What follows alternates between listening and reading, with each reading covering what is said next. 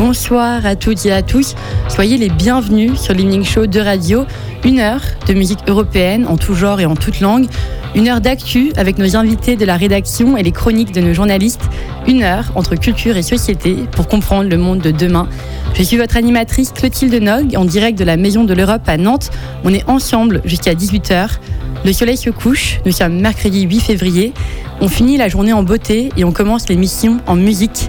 Tout de suite, Edo des Éthiopiens Koutou. Il est 17h, vous écoutez l'Evening Show.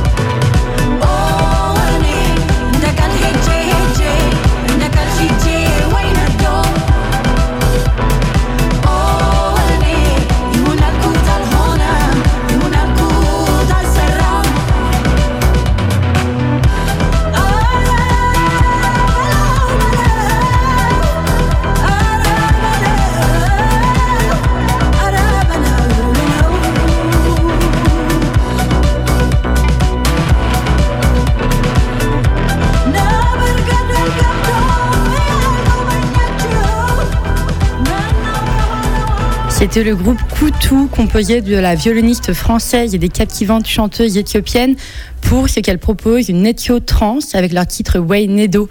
Si vous nous rejoignez tout juste sur Euradio, vous écoutez l'Evening Show. Au sommaire de ce soir, à 17h20, nos invités du jour, ils sont poètes, performeurs, historiens et ont bien d'autres cordes à leurs arcs. Marius Loris Rodionov et Jean-Philippe Casier racontent l'Algérie postcoloniale et sont à nos micros dans une quinzaine de minutes. Notre animateur et journaliste Brieux-Le Fur est de retour dans l'Evening Show et présente aujourd'hui sa chronique digitale.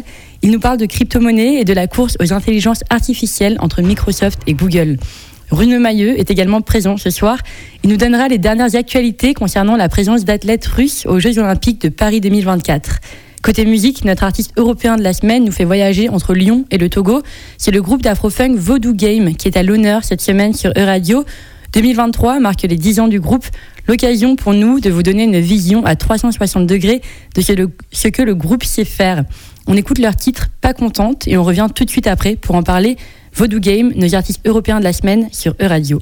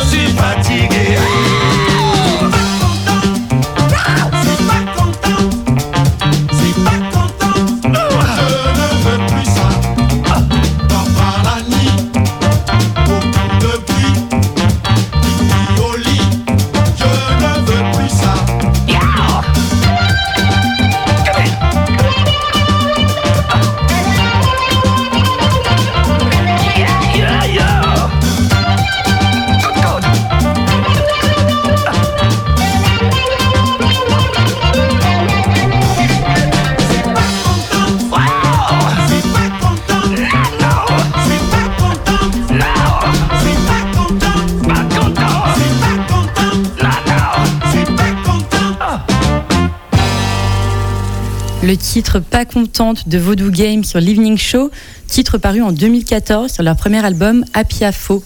C'était il y a dix ans que le chanteur togolais Peter Solo rencontre cinq musiciens lyonnais et forme le groupe d'afro-funk le plus en vogue du moment.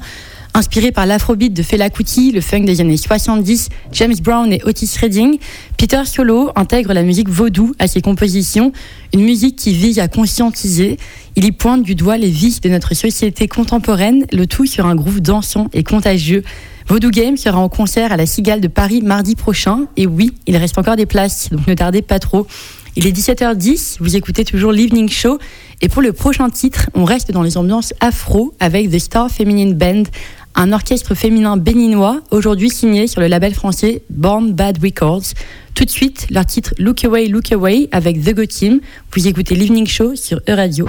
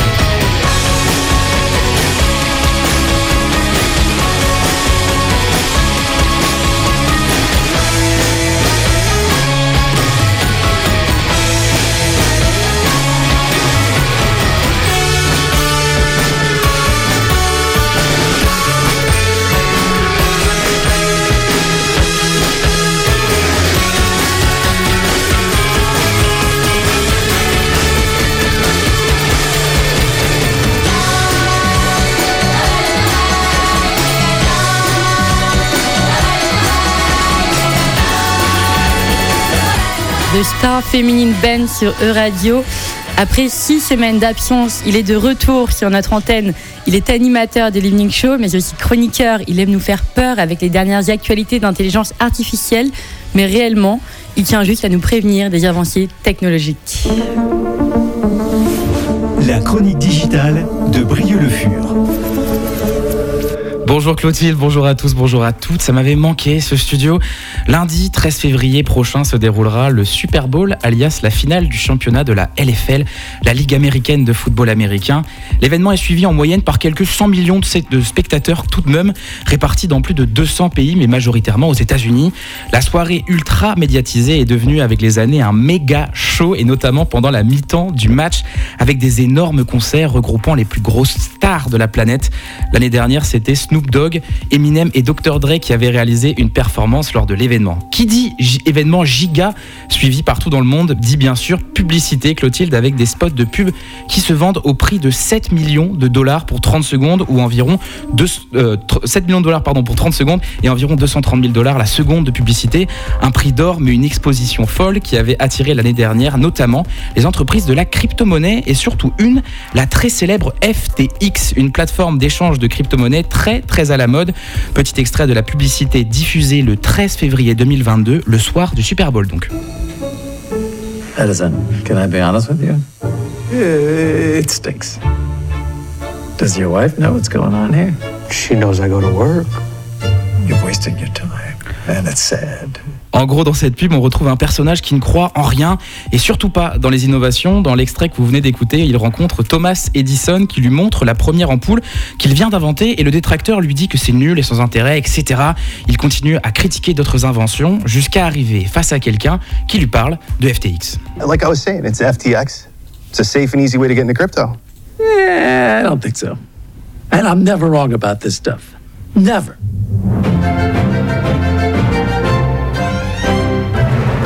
Il répond tout simplement qu'il ne croit pas en l'entreprise et qu'il ne se trompe jamais sur ces trucs-là. Toute l'ironie de cette pub est qu'un peu moins d'un an plus tard, en novembre 2022, l'entreprise qui était à l'époque valorisée à plus de 32 milliards de dollars fait banqueroute dans un torrent médiatique à cause d'énormes fautes dans la gestion des fonds. En conséquence, le Super Bowl a décidé de bannir cette année les publicités qui auraient un lien avec les crypto-monnaies pour protéger leurs audiences de pertes financières. Je crois que l'ère crypto-glaciaire est bien loin d'être finie conversation avec un robot. Il y a quelques jours, le robot ChatGP3 a dialogué avec plus d'un million d'utilisateurs en quelques jours. Il a répondu à toutes les questions, même les plus pointues, a écrit des poèmes à la demande, des essais universitaires et même fait des blagues. ChatGPT, ChatGP3, ChatGPT3, Generative Pre-trained Transformer 3, tout ça, c'est la même chose. Dur d'être passé à côté de cette intelligence artificielle si vous suivez l'actualité depuis décembre dernier. ChatGPT, on en parle un peu partout dans le monde et surtout tout le temps, étant donné que c'est un phénomène mondial. C'est une IA développée par l'entreprise américaine OpenAI. Après FTX l'année dernière, OpenAI fait partie de ces entreprises qui ont la hype du public, elles ont la cote. C'est aussi un peu l'entreprise chouchou de la Silicon Valley depuis quelques années, mais aussi des médias spécialisés en tech. Tout le monde les adore, vous l'aurez compris, surtout depuis la sortie de ChatGPT, un agent conversationnel. Concrètement, vous écrivez, vous demandez des trucs et il répond. Il vous conseille des zones pour pêcher des brochets, il vous propose des idées de repas quand on a six personnes avec nos restes dans le frigo, mais il écrit aussi le code pour créer un logiciel malveillant ou encore des dissertations quand on lui demande. Et ça, c'est un vrai problème car de nombreux étudiants du collège au doctorat ont utilisé ChatGPT pour écrire des essais des plus basiques aux plus complexes. Le modèle d'intelligence artificielle ChatGPT 3 a été racheté par Microsoft fin janvier 10 milliards de dollars, un prix impressionnant pour un outil sorti le 30 novembre dernier. Le GAFAM réfléchit déjà à incorporer l'outil dans son moteur de recherche Bing. Ce nouvel achat permet à Microsoft d'asseoir sa domination dans la course à l'IA et à se relancer dans la compétition des moteurs de recherche face à l'hégémonie de Google et ChatGPT. C'est aussi, il faut le dire, un superbe outil de, de communication grand public. Google has rushed to announce its version of ChatGPT. It's called Bard and it's based on similar technology. Google a dévoilé hier les premières images de Bard, un équivalent à ChatGPT qui pourrait répondre aux mêmes questions et aux mêmes demandes en utilisant un modèle d'IA appelé Lambda, un modèle lui aussi très puissant mais qui à la différence de ChatGPT utilise des données beaucoup plus récentes. Bard est actuellement ouvert à entre guillemets des testeurs de confiance avant un lancement plus large dans les semaines à venir. Google qui cherche à récupérer la place de numéro 1 dans le domaine de l'intelligence artificielle en inventant Bard, le Super Bowl qui bannit la crypto-monnaie des publicités pour protéger le public d'une banqueroute eux aussi. Pas d'hésitation, c'était bien la chronique digitale de l'Evening Show sur Radio. Merci beaucoup, Brieux, pour ces infos. On vous retrouve très vite derrière notre micro. Passez une bonne soirée. Et dans trois minutes, nos invités du jour dans l'Evening Show. En attendant, on écoute le titre Engrave de Celia Wa sur E-Radio.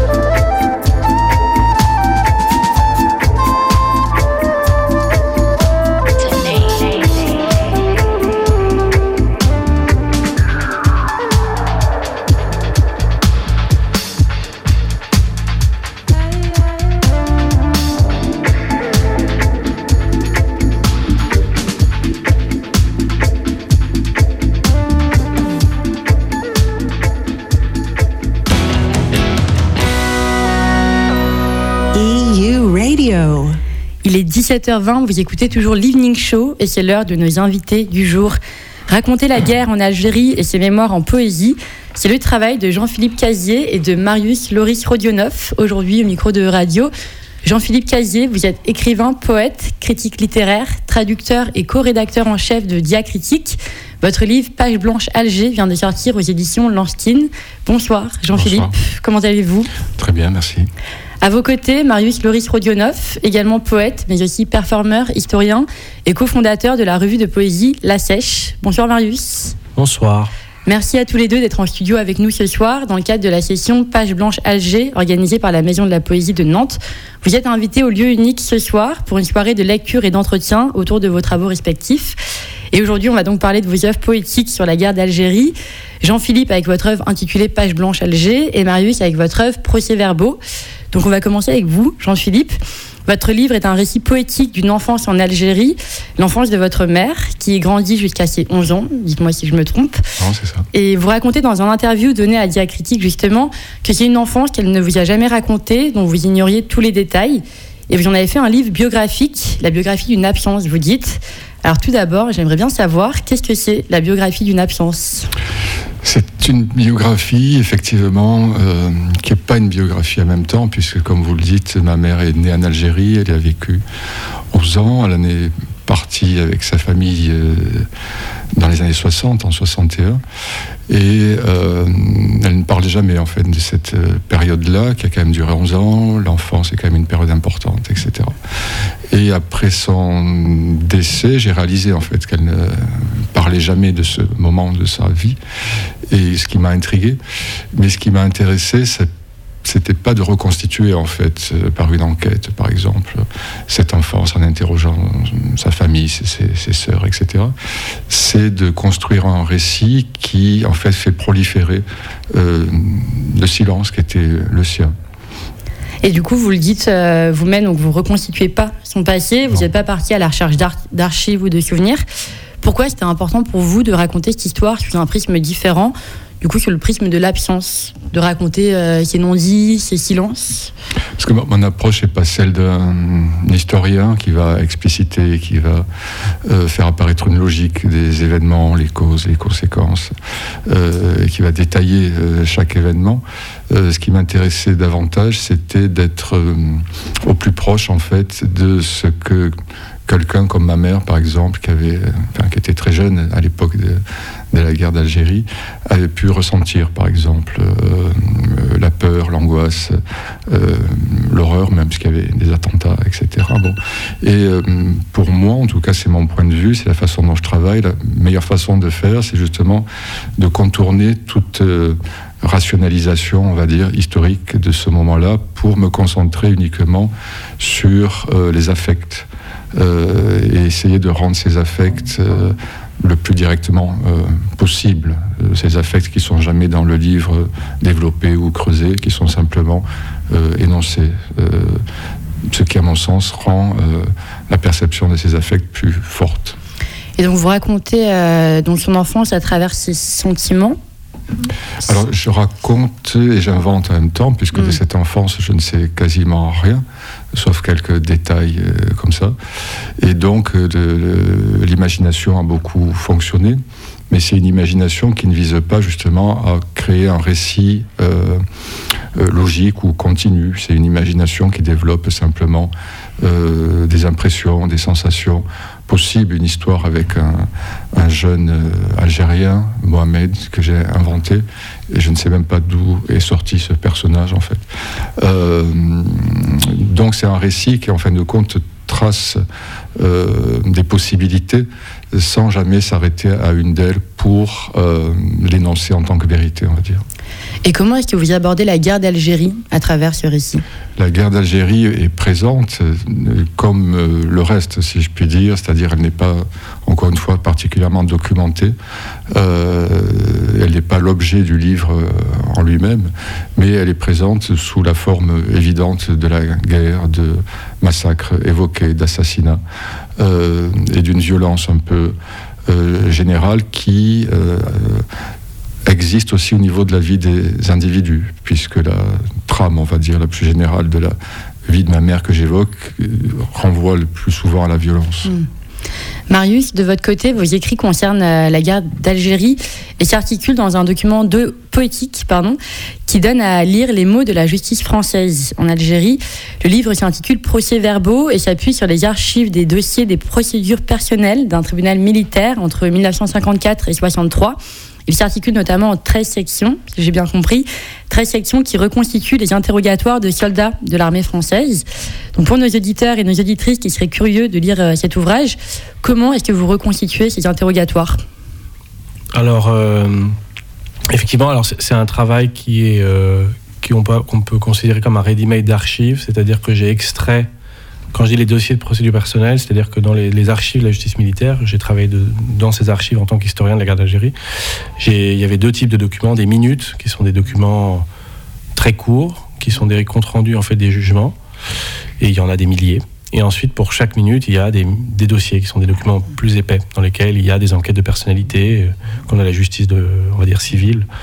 Euh, il y a des biographies, il y a des témoignages, il y a des rapports psychiatriques, et puis il y a euh, des évaluations, et puis il y a ces fameux procès-verbaux. Procès-verbaux, c'est-à-dire le moment de l'interrogatoire, en fait, des, euh, des prévenus. Et sur ces centaines de pages, en fait, et, et ces centaines de dossiers, j'ai décidé de garder, j'essaie de répondre, j'espère, la question, un- une, enfin, ces, documents m'ont intéressé par leur forme dialoguée, qui sont des sortes de, de fausses discussions, puisqu'il y a un interrogateur et, et quelqu'un qui passait la question, littéralement. Et donc, euh, souvent des officiers de police euh, judiciaire, militaires et, et judiciaires, qui donc euh, posent toujours un peu les mêmes questions à une série de, témoins autour d'une affaire. Voilà. Et donc c'est 13, c'est 13 affaires. En fait, c'est 13 affaires avec à chaque fois, on le note pas très bien parce que c'est volontairement caché, plusieurs points de vue différents. Il y a plusieurs interrogés. En fait, ça dépend. Ça peut être 1, 2, 3, 4, 5 par affaire. Voilà. Et qui, sont interrogés autour de cette. euh, un vol, euh, il y a des affaires de désertion, il y a une affaire de viol. Enfin voilà. C'est ça le, contenu. Voilà. Et vous mettez un peu tous ces témoignages que vous avez recueillis en poésie. Vous oscillez dans- entre le politique et le poétique. Politique, euh, comme vous l'avez dit également dans un interview euh, pour le magazine dont j'ai oublié le nom, Diacritique, excusez-moi, euh, que politique car ce sont des dossiers fermés au public et poétique car ils révèlent des vies obscures. Quel a été le plus gros challenge pour vous à l'écriture de ce livre? En fait, euh, enfin, oui, pour, revenir juste sur ce que j'ai fait, donc il y a le, dialogue des, procès-verbaux, et puis après j'ai écrit en vers euh, la vie, euh, enfin dire la biographie des prévenus. Disons que ce qui était compliqué, c'était un peu l'articulation entre ces deux, je sais pas, entre ces deux documents, et puis après c'était aussi bon, c'était se repérer dans une masse documentaire et aussi se poser la, en fait, se poser la question de, comment essayer de donner un peu un accès à un public non historien et qui aura jamais accès à ces archives qui sont par nature fermées et qui, étaient juste ouvertes à quelques historiens et qui ont été refermées depuis, euh, depuis la, on va dire, euh, 2017-2018. Et donc, euh, c'était. Bah, la, difficulté, c'était la, mi- la mise en série des affaires. En fait, je, faisais le pari, j'essaie d'être précis dans ma réponse, mais euh, pari objectiviste d'une poésie qui s'appelle euh, d'inspiration américaine, qu'en fait, là, dans la série de documents, euh, peut apparaître parfois, peuvent apparaître des, significations, des sens, des formes, etc. C'est une technique euh, poétique, voilà, qui a été expérimentée par Reznikov, par exemple, et d'autres. Et donc, c'était un peu comment est-ce que toutes ces affaires ensemble, ça, donne quelque chose, est-ce que ça, révèle, ou alors est-ce que c'est un langage qui reste hermétique et fermé. Bon, ça, j'ai pas tout à fait la réponse, mais euh, voilà, la difficulté, c'était un peu de savoir si est-ce que euh, c'était un pari de, de poésie documentaire, voilà, de- je sais. Et pourquoi avoir choisi le, le prisme euh, des archives de dossiers de, de la justice militaire pour évoquer justement les mémoires de la guerre d'Algérie? Bah en fait, euh, disons que moi j'ai travaillé sur la, sur la désobéissance dans l'armée et sur la justice militaire en tête, donc j'ai passé beaucoup de temps dans ces archives. Et comme j'écrivais de la poésie à côté, en fait, à un moment donné, je me suis dit j'avais envie d'en faire autre chose que juste justement, euh, comme l'expliquait Jean-Philippe, un, un récit d'historien, d'analyse des causes, de faire l'analyse quantitative, etc. Je, je trouvais que c'était int- intéressant de faire une, de proposer justement un- une autre lecture de ce langage de la justice et des vies, euh, comme tu, tu disais tout à l'heure, euh, des, des vies, euh, des vies ordinaires de ces gens qui ont été, euh, qui sont passés par, par le- sous, dans les raies de la justice, euh, la justice militaire. Pourquoi est-ce que j'ai choisi ça? Parce qu'en fait, c'était naturel. En fait, c'était mon travail. Enfin, c'était mon travail de thèse. Et ensuite, j'ai continué euh, par un- dans un même mouvement à me dire, ben, je vais en faire un travail, dire de poésie documentaire. Voilà. C'était, c'était ça. ouais. Et d'une certaine manière, euh, donc Marius et Jean-Philippe, vous participez à l'écriture de l'histoire et de la mémoire euh, donc de la guerre d'Algérie dans vos travaux individuels, et cela en poésie. Donc comment, selon vous, euh, Jean-Philippe, ce travail un peu de, mémoire peut, euh, peut se connecter à un travail d'écriture poétique. Euh, en ce qui concerne Page, Blanche Alger, donc le, livre dont on parle là, euh, c'est pas vraiment un livre qui correspond euh, à ce que vous dites, c'est-à-dire c'est pas vraiment un livre qui correspond à une volonté de faire émerger une mémoire euh, historique. Je l'ai fait ça dans un autre livre au moins précédent qui s'appelait Europe Odyssée. Euh, et c'est un livre que j'ai construit euh, à partir de témoignages de personnes migrantes, euh, des migrants clandestins, de diverses époques, actuelles ou passées. Et ce qui m'intéressait, c'était de à partir d'écrire en fait à partir de la parole des autres, de ne pas me substituer à cette parole, mais de travailler avec euh, cette parole pour faire émerger justement un récit qui n'est pas forcément euh, le récit de l'historien euh, ou le récit, on va dire, dominant, mais qui est le récit à la première personne des, des individus qui subissent ce que peuvent subir les migrants aujourd'hui ou auparavant dans l'histoire euh, européenne. C'est ça qui m'intéresse d'un point de vue poétique, en fait. Écrire à partir de la parole des autres pour créer un certain type de récit. Et vous serez euh, tous les deux ce soir au lieu unique pour une lecture et un entretien. À quoi est-ce qu'on peut s'attendre de cet événement? Est-ce que vous avez prévu quelque chose de, de particulier? Il y aura des, donc la lecture de Marius, il y aura ma lecture et puis euh, un entretien effectivement qui durera 40 minutes. Et puis on verra ce qui se passera. Eh bien, merci beaucoup, Jean-Philippe et Marius. Passez une très belle soirée au lieu unique, donc ce soir dès 19h30. De notre côté, l'Evening Show, ça continue et on part dans des ambiances plutôt folk et chansons avec la française Freda, son titre Jours heureux. Tout de suite, vous écoutez E-Radio. Tu n'as pas pensé.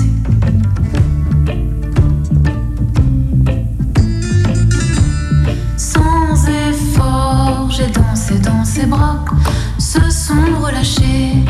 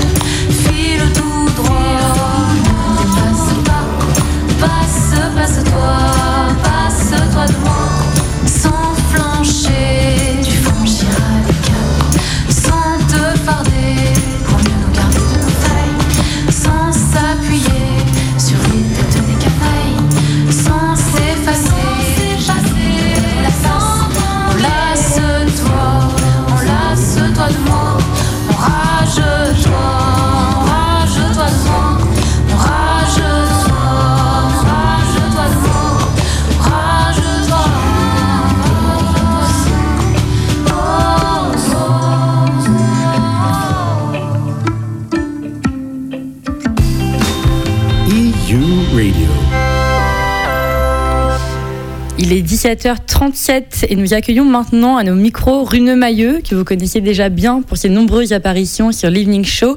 Rune, you wanted to tell us something about Russian athletes as part of the Olympic Games of 2024? Yes, exactly. Um, we all know that there is currently a war in Ukraine. Um, it's been going on for almost a year now. I think most of you still remember the morning of the 24th of February in 2022 when Russia invaded Ukraine. And since then, 10 thousands of people died, 10 thousands more were wounded, and millions fled the country. But now an important question rises in Paris. In the summer of 2024, the Olympic Games will be held in the city, and it is not yet clear if Russian athletes will be allowed to compete or not. Well, not if it comes to the mayor of Paris, Anne Hidalgo. She thinks it is inappropriate to welcome Russian athletes to her city while bombs are falling in Ukraine.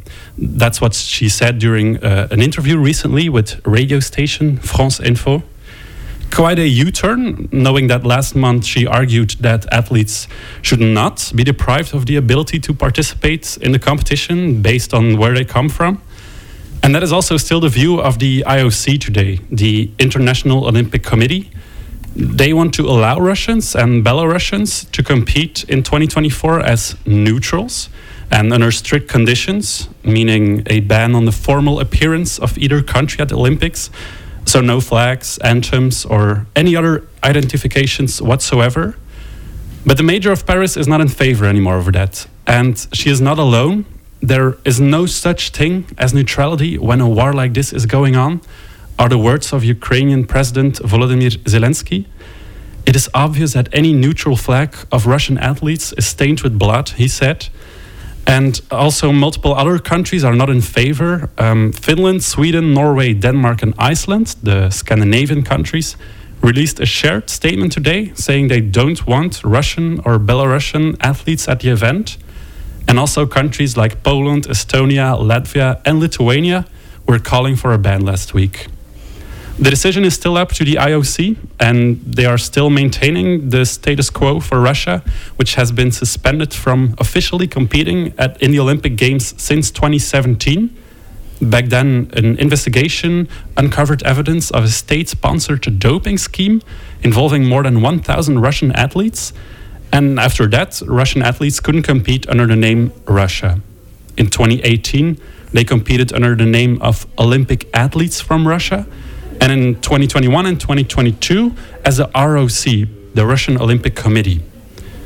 It is not the first time that there are disputes about national representation. After both world wars, several countries weren't allowed to compete. And from the 60s up until 1992, South Africa was banned from the Olympics over its apartheid policies. And there are many more examples, although the view is a bit different now international bodies like the United Nations and the IOC have often argued that bans on athletes, athletes on the basis of their home country are a form of discrimination. So, if Russian athletes will be able to compete at the Olympics in 2024, and under what name is not clear yet, we will follow the subject closely. But I can say that officials from Ukraine threatened to boycott the Games if Russia is present. Merci beaucoup, Runeux. On vous retrouve demain pour l'Evening Show. Passez une très belle soirée. Nous sommes le mercredi 8 février et tous les 8 du mois, Euradio propose une journée consacrée aux voix féminines baptisée le 8 des femmes. Ce mois-ci, nous mettons à l'honneur 8 femmes qui chantent la solitude sur du rock, de la pop ou du blues. En 1997, Etta James fait part de ses malheurs, de ses malheurs amoureux et nous chante que l'amour, c'est plus que de temps en temps. Elle nous chante, je vous cite en français, Je ne suis pas ta femme à temps partiel, j'ai apprécié autant que possible ce que je peux supporter, alors aime-moi ou laisse-moi tranquille.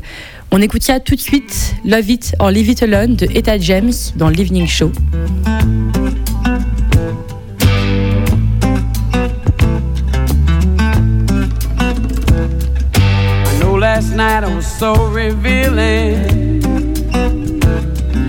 tell that you got lost in the feeling. There's a whole lot more that I have inside. Take all your love and buy a ticket to ride.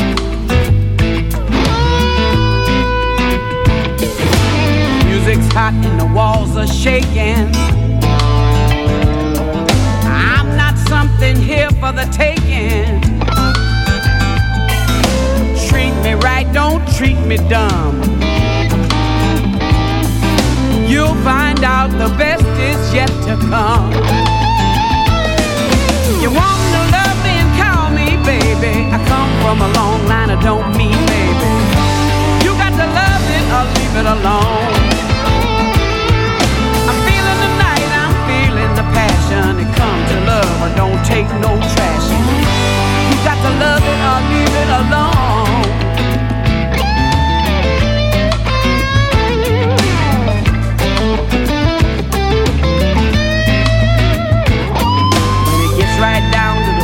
And shoving. Words are words and loving is loving. You got to stand right up for me every day. To make the life roll on and keep the blues away.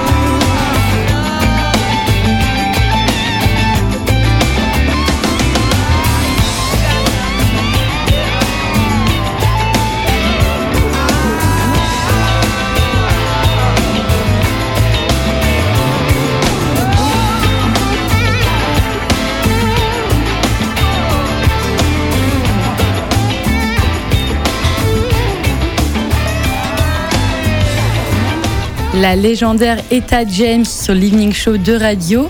Comme on vous l'a dit plus tôt, tous les 8 du mois, on met les voix féminines à l'honneur sur E-Radio en référence au 8 mars, la journée internationale de lutte pour les droits des femmes. On célèbre 8 artistes européennes, plus une, qui chantent en langues diverses et variées. Et ce mois-ci, on vous parle de 8 femmes qui chantent la solitude, comme la néerlandaise Latania Alberto. Latania Alberto considère sa musique comme un exutoire émotionnel ainsi que comme un moyen de guérison pour les auditeurs et auditrices. Elle nous présente une poésie profonde mise en musique par une rencontre de RB et de soul. On a choisi son titre Duality pour nous raconter la solitude, ou plutôt sur ce coup-là, la compagnie de soi. Car pour l'artiste amstélo-damoise, nous sommes faits d'une dualité et dans ce titre, elle y prie le yin et le yang, se cherche entre le bien et le mal, explorant ces deux voix fortes. On écoute ça ensemble. Duality de Latania Alberto, c'est sur E-Radio.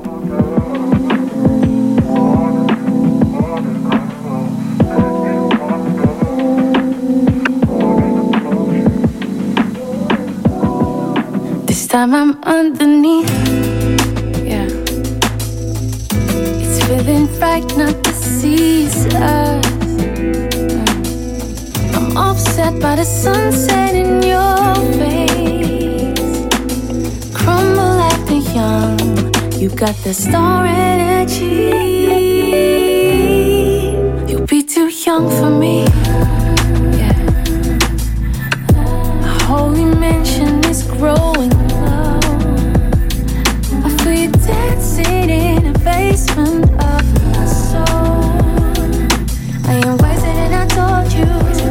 wiser than I warned you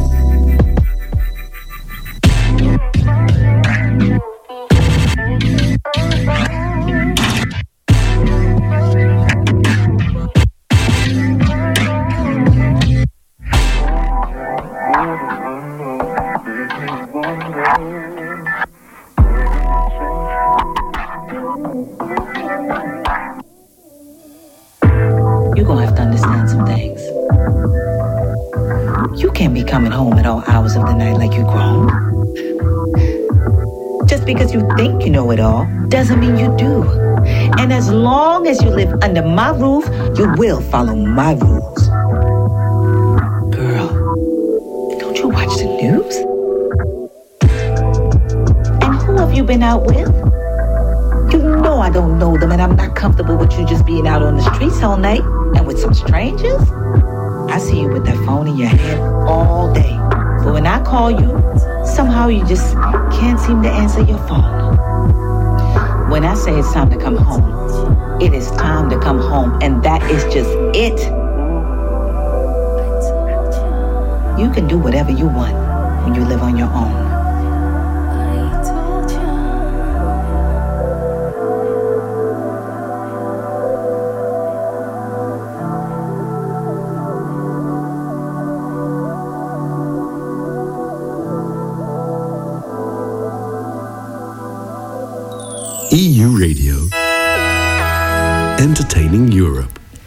C'est la fin de cette émission. L'Evening Show, ça revient demain de 17h à 18h. On recevra Vincent Le Pape pour sa chronique cinéma L'oreille sur l'écran. On parlera d'archéologie avec nos invités du jour. Et évidemment, on vous régalera, on vous régalera de nos musiques européennes en tout genre et en toute langue. Merci à Brieux Le Fur et Rune Mailleux d'avoir été à nos micros aujourd'hui. Merci à Laurent Pététin à la réalisation de cette émission. Et on se quitte avec un dernier titre, In the Heat of the Night de Soda Blonde. Passez une bonne soirée sur E-Radio.